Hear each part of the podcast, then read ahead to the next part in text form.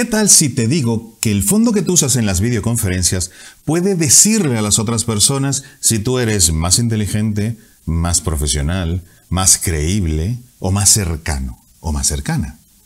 ¿Quieres saber por qué y de dónde saco yo esto? Sígueme.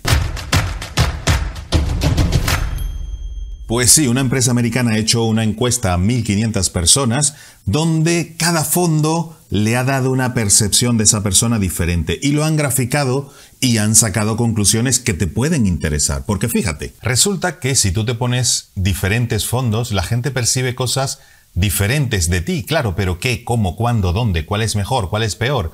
Y ellos hicieron un estudio con estos fondos y concluyeron lo siguiente, fíjate.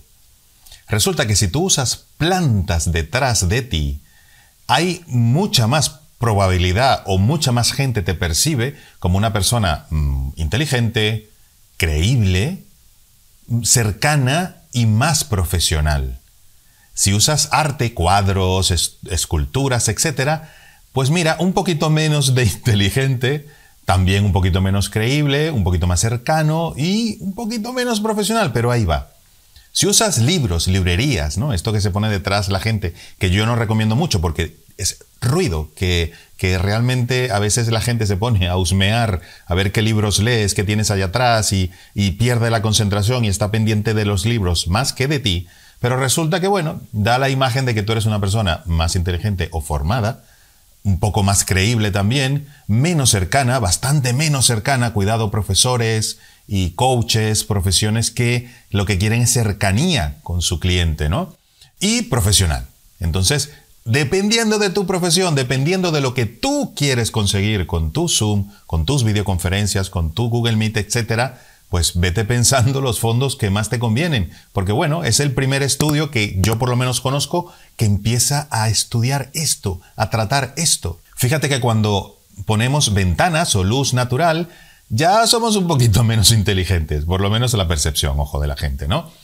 También nos da mayor credibilidad que dos anteriores, somos personas cercanas pero muy poco profesionales. Eso según estas 1500 personas en promedio, obviamente. Velas, la gente que se pone velas. Yo he visto poco las velas, pero bueno, fíjate, esto está por orden de inteligencia. Las velas ya da menos percepción de una persona inteligente. Sí, una persona creíble, no tanto.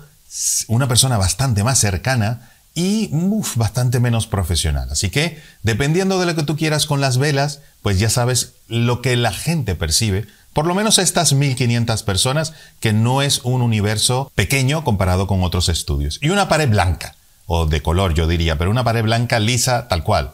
Pues es el que menos inteligente da en cuanto a percepción a las otras personas, una persona muy poco creíble, una persona poco cercana y muy poco profesional. Yo mm, realmente pienso diferente, pero claro, son 1.500 personas, no tengo yo por qué tener la razón en todo esto. Aquí faltaría uno muy importante que es los fondos virtuales que se ponen, ¿no? Los fondos que tú tienes atrás una pared, le dices a Zoom o a Google Meet que te cambie el fondo. Dependiendo del fondo que uses, por supuesto, la percepción será diferente.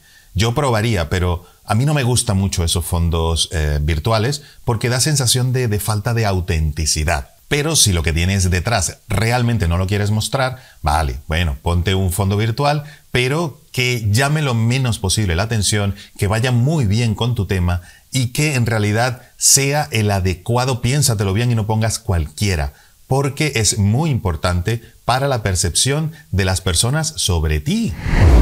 Así que si quieres ser un experto, una experta en videoconferencias con consejos como este y como muchísimos más que te doy, en un curso online donde aprendes todo sobre videoconferencias. Cómo debes hablar a la cámara, tu iluminación, tu cámara, dónde ponerla, los fondos, qué debes hacer de la A a la Z para que seas el mejor, la mejor haciendo esas videoconferencias que ahora ya son parte de nuestra vida. Y a partir de ahora, muy importante para trabajar y para conectar con nuestra familia. Así que te espero en el curso de experto, experta en videoconferencias. Nos vemos allí. Cuídate mucho. Un abrazo. Hasta luego.